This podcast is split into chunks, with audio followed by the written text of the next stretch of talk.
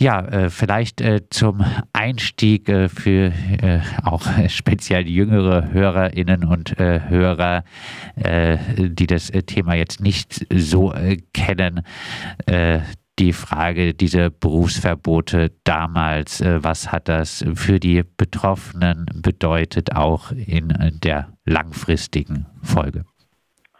Oh, das ist eine große Frage, weil die Betroffenen ja sehr unterschiedlich betroffen waren. Ähm, was man aber grundsätzlich sagen kann, ist, dass es für alle eine riesengroße Belastung war am meisten natürlich für die, die konkret entlassen waren oder konkret ihre Ausbildung als Lehrerinnen und Lehrer in der Regel nicht fortsetzen konnten. Denn Baden-Württemberg war das einzige Land, das auch Ausbildungsverbote verhängt hat, was rechtswidrig war. Aber wie auch immer, also für alle und für eigentlich die gesamte, ja, ich sag mal Studentenschaft im Wesentlichen ähm, war das eine Bedrohung und eine atmosphärische Belastung, die auf allen lag. Das sah man ja an den riesengroßen Demonstrationen, die es damals eigentlich in fast allen großen Städten gab, wo ja zigtausende auf die Straße gingen dagegen. Das ist heutzutage kaum noch vorstellbar. Und das äh, Ganze hat sich dann äh, jetzt teilweise auch für die Betroffenen bis äh, in die Rentenzeit praktisch weiter fortgesetzt, weil ja auch durch mindestens die Unterbrechung oder auch das komplette Berufsverbot dann auch Rentenansprüche deutlich geringer sind etc. Ja. ja, vielleicht ganz kurz dazwischen. Das ist auch der Hauptgrund, weshalb wir bis heute äh, aktiv sind oder wieder aktiv geworden sind vor elf Jahren, dass diese Menschen, die jetzt in Altersarmut leben, völlig unverschuldet, dass die doch noch nicht nur rehabilitiert wenigstens werden, sondern auch einen Ausgleich bekommen, eine Entschädigung bekommen. Der radikalen Erlass, äh, so Ministerpräsident Kretschmann nun im offenen Brief, habe viel mehr Schaden angerichtet als Nutzen gestiftet. Eine ganze Generation sei unter Verdacht gestellt worden.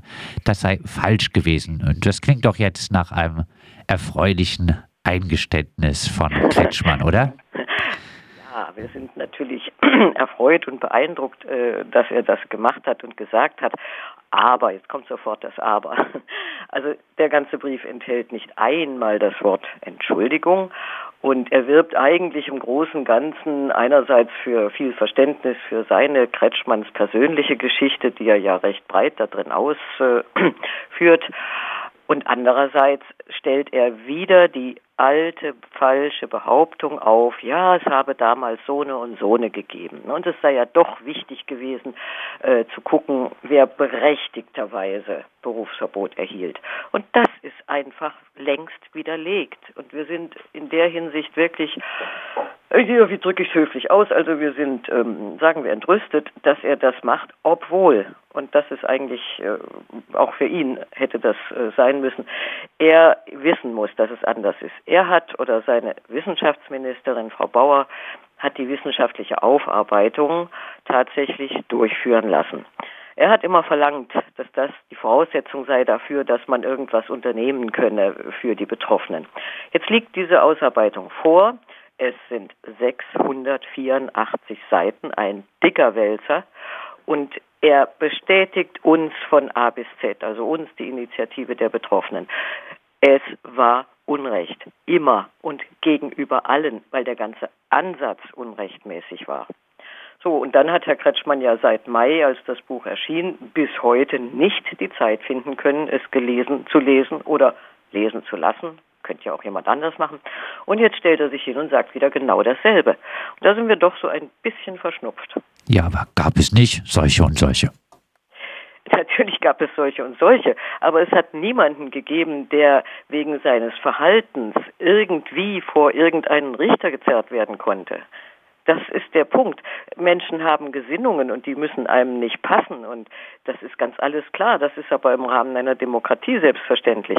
Aber deswegen denen den Beruf zu verbieten, das geht nicht. Das ist international festgestellt. Es gibt diese internationale Arbeitsorganisation, die hat die damaligen Berufsverbote noch sehr viel gründlicher wissenschaftlich äh, untersucht, als das jetzt diese Untersuchung aus dem Hause Bauer gemacht hat und hat genau festgestellt, das ist rechtswidrig. Und damit musste die Bundesregierung damals schon, also in den 90er Jahren, musste die Strafgelder zahlen, musste Berichte vorlegen, dass sie das nicht mehr täte und dergleichen.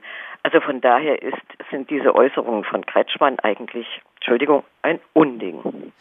Vielleicht äh, noch äh, ein paar zusätzliche Worte äh, zu äh, diesem äh, angesprochenen äh, dicken Wälzer der Universität Heidelberg. das Buch mit dem Titel Verfassungsfeinde im Land Baden-Württemberg 68 und der radikalen Erlass. ist das eine gelungene Aufarbeitung? Also wir finden das ja und wir haben auch den Prozess äh, begleiten können bis zum gewissen Grad.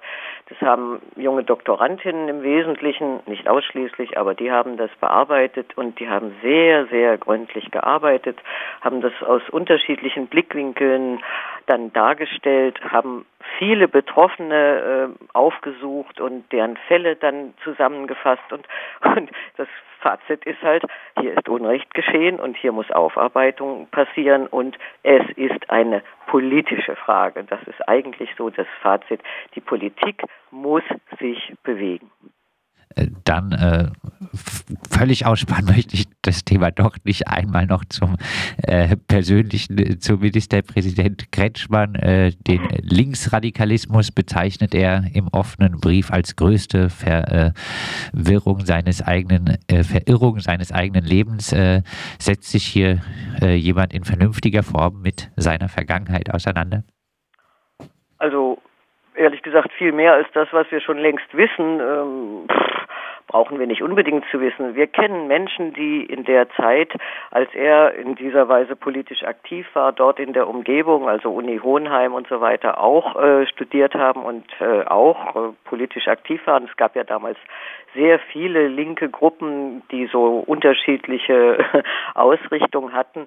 Und ja, ich glaube, ich plaudere da jetzt so ein bisschen aus dem Nähkästchen. Da war er durchaus ein sehr aktiver und auch ein, ähm, ja, einer, der sich kämpferisch mit den anderen Gruppen auseinandergesetzt hat. Sprich, er und seine Leute sind dann auch in Veranstaltungen rein, vom zum Beispiel MSB Spartacus und haben da so lange randaliert, bis die Veranstaltung halt nicht mehr fortgesetzt werden konnte und so. Also wenn er das heute als Verirrung bezeichnet, ach, da will ich ihm gar nicht widersprechen. Ähm, ja, und jetzt äh, lädt Ministerpräsident Kretschmann äh, euch äh, auch noch zu einem Gespräch ein. Er ist doch wirklich bemüht, der liebe Herr Kretschmann, oder? Da muss ich auch ein bisschen lächeln, weil ähm, am 5. Januar haben wir ihm einen Brief geschickt und äh, geschrieben, ob er jetzt, nachdem er uns elf Jahre lang ignoriert hat, äh, uns nicht mal auf eine andere Art vielleicht äh, mit uns umgehen könnte. Zum Beispiel, indem er uns mal einlädt. Das haben wir ihm geschrieben.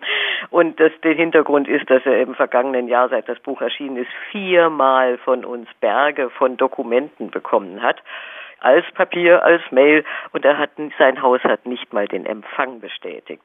Und dann haben wir gesagt, irgendwas muss das jetzt mal sein. Jetzt fragen wir ihn mal, ob wir ihn nicht mal persönlich sprechen können. Das war am 5. Januar. Und Sie werden wissen, am 18. oder 19. kam jetzt der offene Brief, wo er die wunderbare Idee hat, uns einzuladen. Toll. Was äh, sind äh, jetzt die weiteren äh, Forderungen äh, von der Initiativgruppe gegen radikalen Erlass und Berufsverbote?